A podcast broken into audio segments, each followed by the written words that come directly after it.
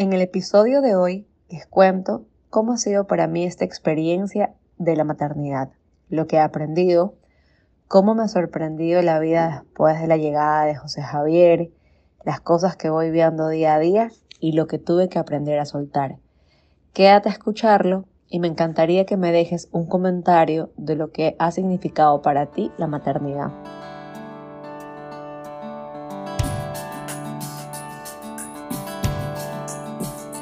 Hola, bienvenidos a Un lugar para mi mente. Soy María Gracia León, soy psicóloga, experta en terapia de pareja y familia, soy esposa y estoy estrenándome como mamá. En este podcast vamos a conversar sobre muchos temas que se repiten en mi consulta. Emociones, relaciones, inseguridades, preguntas que constantemente nos hacemos y que muchas veces no nos damos cuenta que las respuestas están dentro de nosotros mismos. Espero en este espacio poder ayudarte a encontrarlas. Empecemos. ¿Qué tal? ¿Cómo están? Este podcast hoy se lo quiero dedicar a mi maternidad, a mis 365 días casi de estrenarme como mamá. Tal vez algunas personas me van a decir que me estrené desde el momento en que me enteré que estaba embarazada, que la verdad es que sí, estaba el deseo, la ilusión. Mi primer hijo fue un, un niño muy deseado, muy planificado. Este, lo teníamos todo en nuestra cabeza resuelto, nos preparamos de todas las formas posibles que creíamos que podíamos prepararnos.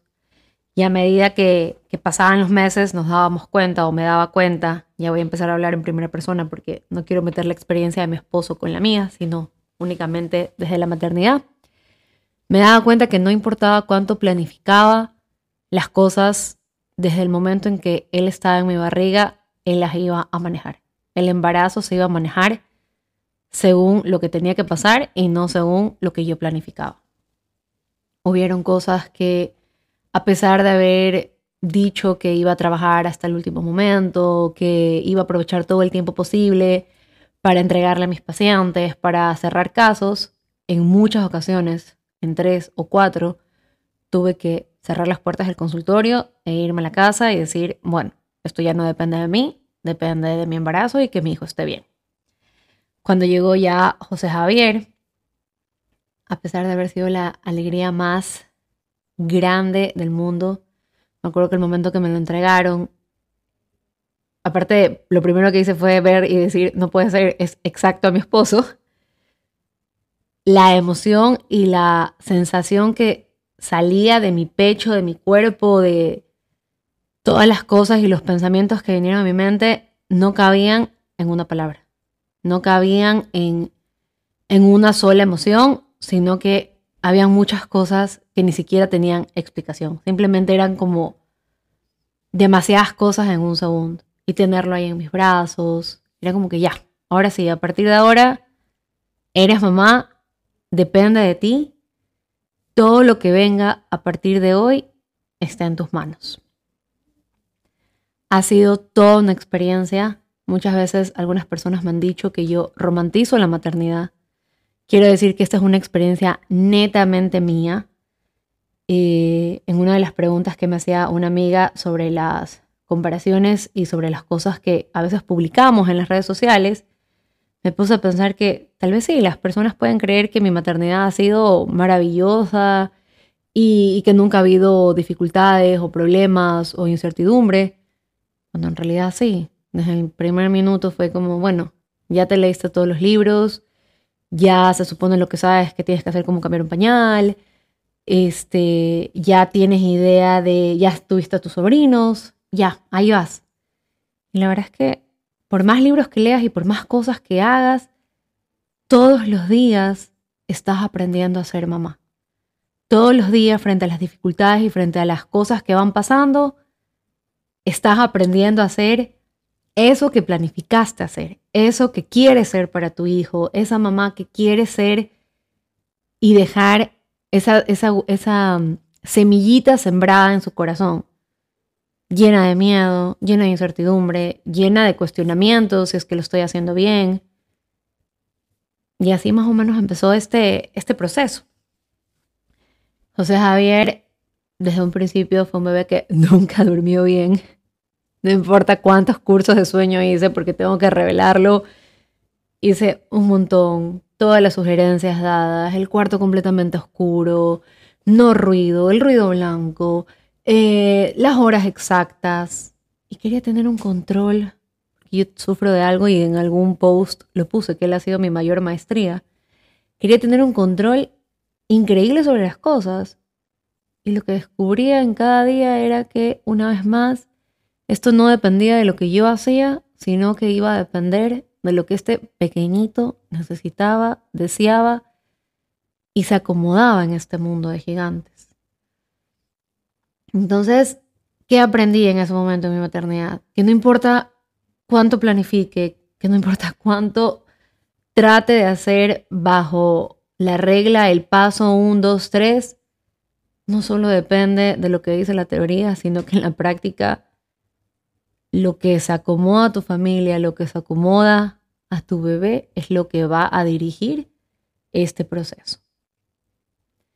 Seguimos caminando sobre este proceso, vino el momento de descubrir, a pesar de que considero que mi esposo es un papá maravilloso para mi hijo, tú siempre tienes el papá en tu cabeza y el deseo de que esa persona cubra con todas sus necesidades, tal vez desde lo que tú quieres para tu hijo. Y también me encontré con eso de que tal vez mi esposo tenía su forma de ser papá, tal vez él tenía su forma de hacer las cosas, su forma de estar presente, su forma de cantarle, su forma de arrullarlo. Y yo quería entrar y decirle, no, no lo hagas de esta manera, no, no lo hagas así. Y ahí también una vez más me tuve que encontrar con no va a ser como tú quieras, va a ser como este papá está aprendiendo a ser papá y como él lo puede hacer. Ojo, que muchas veces me dijo, enséñame cómo hacerlo, todas las opiniones del mundo, déjalo hacer, él poco a poco lo va a ir haciendo de la mejor manera. Y la verdad es que hasta el día de hoy hace lo mejor que puede, como creo que yo también hago lo mejor que puedo. Entonces ha sido toda una experiencia linda, desafiante, y lo que decía al principio es que tú romantizas la maternidad. Y yo no creo que puedo decir que es, no puedo decir que no es lo más maravilloso que he vivido en mi vida. Me acuerdo que un día bañándolo le decía a mi mamá, tal vez todavía no sé un montón de cosas que tengo que hacer, pero no cambiaría por nada lo que estoy viviendo ahorita. O sea, Javier era un una cosita chiquitita en la ducha llorando y obviamente angustia y todo porque los primeros días no se quería, no se acostumbraba a los baños, después ya ahora sácalo de la ducha es una guerra. Pero es como que esto es lo que yo quiero vivir y lo quiero vivir de la mejor manera. Entonces no era tanto romantizarla, sino saber que era la etapa que me tocaba vivir, que yo había decidido vivir y quería entregar lo mejor de mí en ese momento. No siempre ha sido fácil yo me considero una persona que no tiene mucha paciencia por este mismo hecho del control y creer que todo funciona de una sola forma. Descubrí que Él es mi paciencia, que Él vino a sembrar en mí eso que faltaba, eso que muchas veces no tengo con otras personas, que me encantaría tenerla con todo el mundo, pero a veces me cuesta y muchas veces regreso a ver esos ojos cuando ya estoy desesperada, cuando ya digo, ya no sé qué hacer, no entiendo este llanto. Está el momento en que paro y digo, este es mi porqué. Este es el porqué, yo estoy aquí, este es el porqué, yo decidí esto. Y como que me va llenando mi vasito de paciencia, rezando, pidiendo siempre que lo que más se fortalezca en mí sea eso. Porque ahorita recién empieza. Ya les digo, estoy a 365 días de ser mamá. Pero sé que viene un camino, los dos años, los tres años, que supuestamente son las etapas más difíciles, donde esa paciencia va a tener que empezar a dar frutos. Entonces es otro desafío con el que me he encontrado. Pero sé que quien ha sembrado eso en mí es este bebé. Entre las dificultades que a mí me ha tocado experimentar Insisto, esta es mi experiencia, no es la experiencia de las demás y tampoco quisiera que nunca nadie se compare con mi experiencia, sino que lo vea como tal vez una herramienta, como tal vez no es algo que solo le pasa a una mamá, Hay, hay quienes te dicen, ay no, para mí fue lo mejor salir a trabajar, hay otras que te dicen, yo nunca quise salir a trabajar. Dentro de estas planificaciones que les contaba que hacía con mi esposo al principio del, del embarazo, era que yo supuestamente iba a estar con José Javier los dos primeros años de vida y que yo no iba a salir de la casa y que iba a pasar todo el tiempo con él. Las circunstancias, situaciones y todo lo que nos rodeaba indicaban que yo tenía que regresar al consultorio. Mis pacientes, todo, todo era como, no, tengo que regresar, obvio, tengo que regresar paulatinamente hasta que ya me vaya acomodando y pueda hacerlo. Y la verdad es que al principio fue muy difícil, me costó muchísimo dejar a José Javier en manos de la niñera, que pasé por 500. Porque sí, soy un poco complicada y también no me tocaron creo que las mejores personas. Entonces, para poder hacer este traspaso de la casa a la oficina, yo quería hacerlo con la tranquilidad que la persona que se quede a cargo de mi hijo sea alguien que me dé una tranquilidad al 90%, porque decirlo al 100% no creo que va a ser así nunca. Siempre te va a quedar la duda o esa idea de que nadie lo va a cuidar como yo lo cuidaría. Entonces, ¿cómo manejé el mundo laboral y el mundo familiar, por ponerlo así, o la maternidad? Mi deseo y mi ilusión era quedarme en casa y no perderme absolutamente nada. Pero también estaba la realidad que tenía que ir a trabajar. Y bueno, al principio me costó muchísimo, pasaba conectada a la cámara, pasaba llamando, eh, venía una hora a la oficina y me regresaba, venía dos horas y me regresaba. Era la etapa en la que estaba haciendo estos entrenamientos de sueño y que si por algo veía en la cámara que no estaba dormido a la hora que supuestamente tenía que estar dormido, me volvía loca.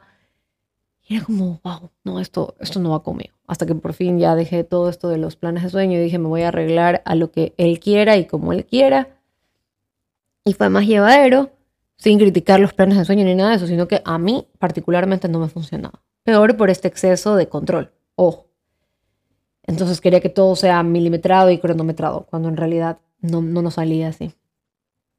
A pesar de haber regresado con mucha ilusión al consultorio, porque también me di cuenta que extrañaba este espacio, que extrañaba estar con mis pacientes, conversar con ellos, ayudarlos en, sus, en, lo, que estaban atravesando, las herramientas y todo lo que haces aquí en el consultorio fue como, ok, nos vamos a empezar a dividir.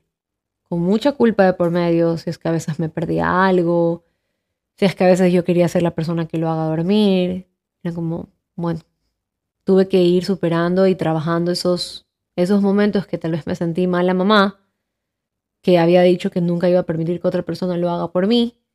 Fue el ir reconociendo que a veces necesito ayuda, que para poder cumplir con todas las responsabilidades que tengo es necesario delegar. Y hasta el día de hoy a veces peleo cuando siento que estoy a muchas horas en el consultorio, peleo conmigo mismo y es como ya, me tengo que ir. Tengo que ir a estar con él. Y a veces también la demanda en el consultorio es mucha. Y me encantaría poderles decir que sumarle horas al, al, al calendario y poder decir, perfecto, los atiendo a todos.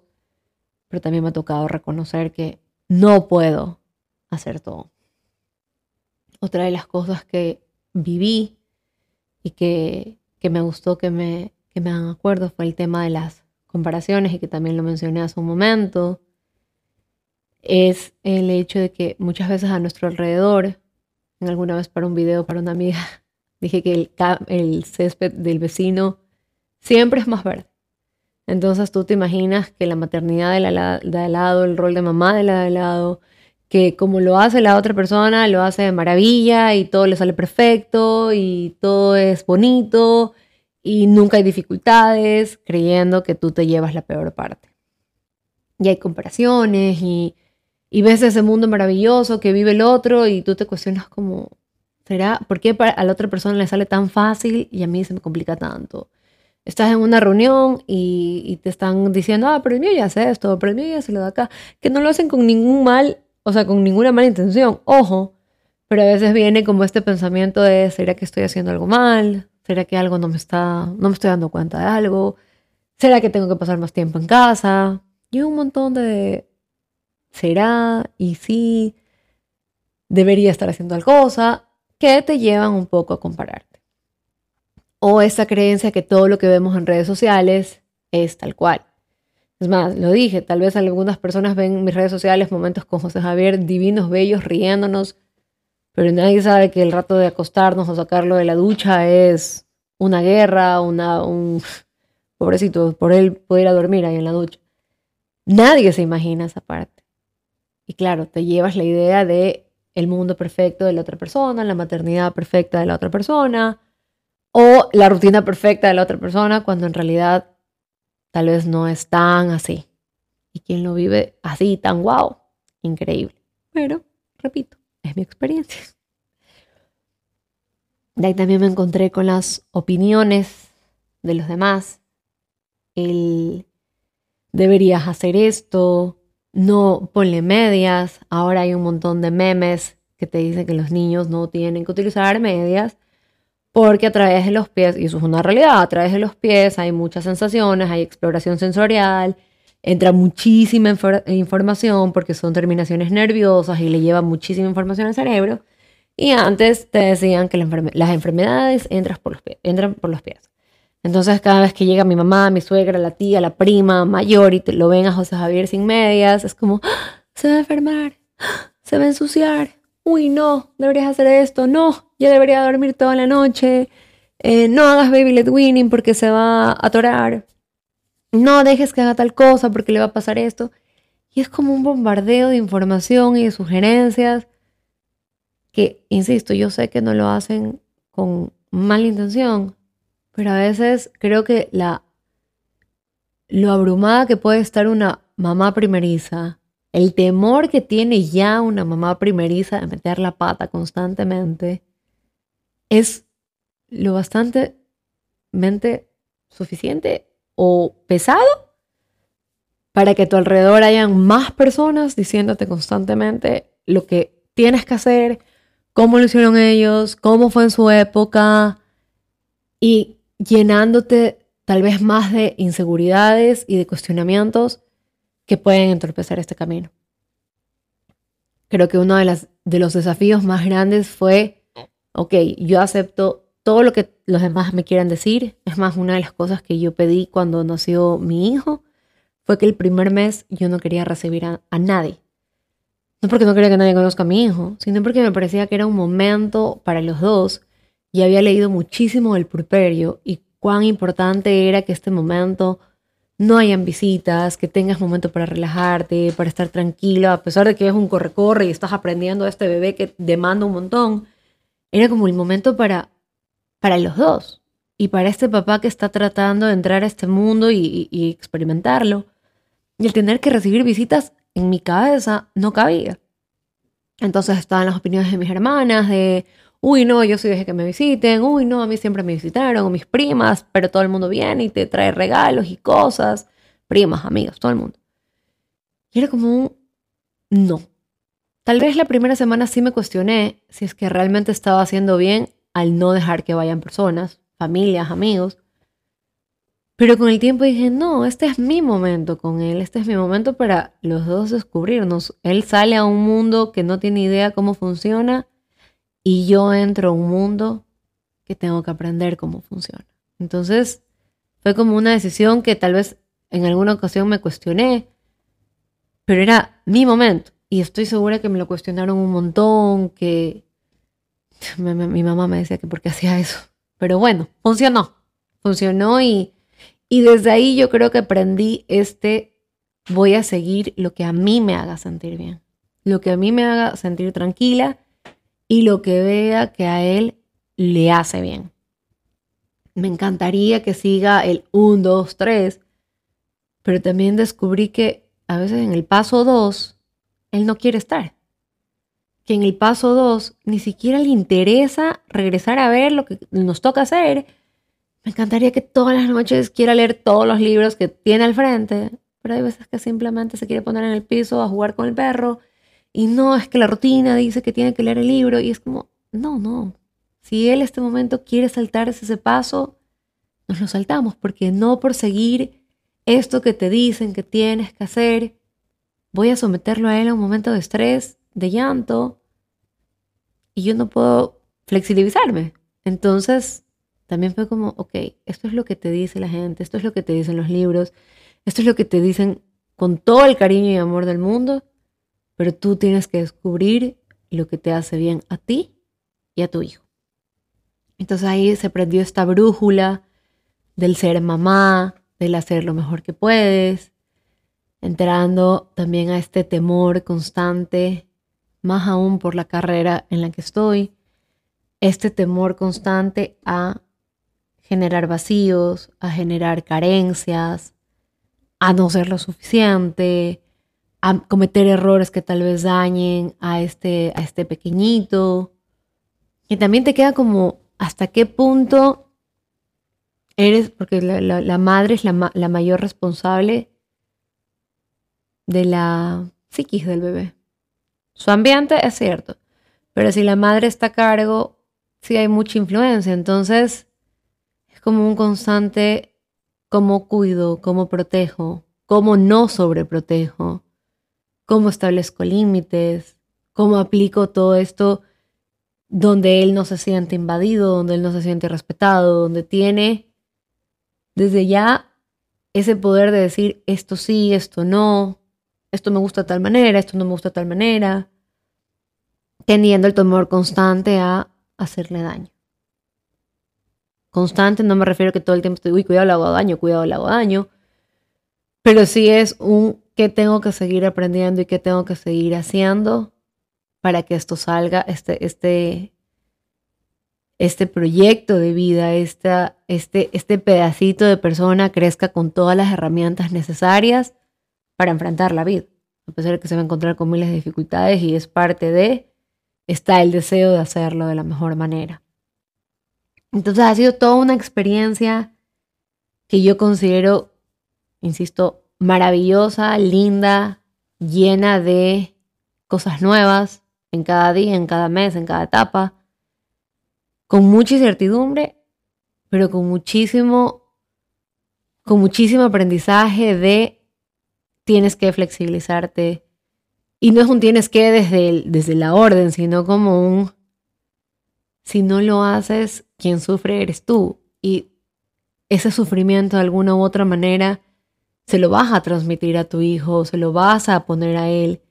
Entonces ha sido como, ok, si yo quiero lo mejor para él, lo mejor que puedo hacer conmigo es empezar a flexibilizarme, empezar a reconocer que no siempre voy a poder estar presente, que van a haber cosas que me, que me salte, que no las pueda ver y que tal vez llegue y las vea a través de un video, a través de una foto, aun cuando quiero estar presente todo el tiempo. Y que solo eso ha permitido que esta experiencia se vuelva tan, tan gratificante, tan bonita, tan llenas de respuestas. Y quiero dejarles con esto que esta es mi forma de ver esta experiencia, esta es mi forma de ver esta situación. A día de hoy yo digo que me estoy estrenando, ya en ocho meses viene mi segundo bebé. Y una de las cosas que hoy día pensaba antes de hacer este podcast era como, bueno, ya pasé la primera prueba, tal vez con el segundo ya todo es como más fácil. Y sí, sí se ha vivido así desde enterarnos que íbamos a ser papás. Claro, está el temor de, y José Javier, ¿qué va a pasar con este bebé? Obviamente no, no le va a pasar nada, porque aquí estamos presentes, pero siento que el primer hijo sí es como la prueba.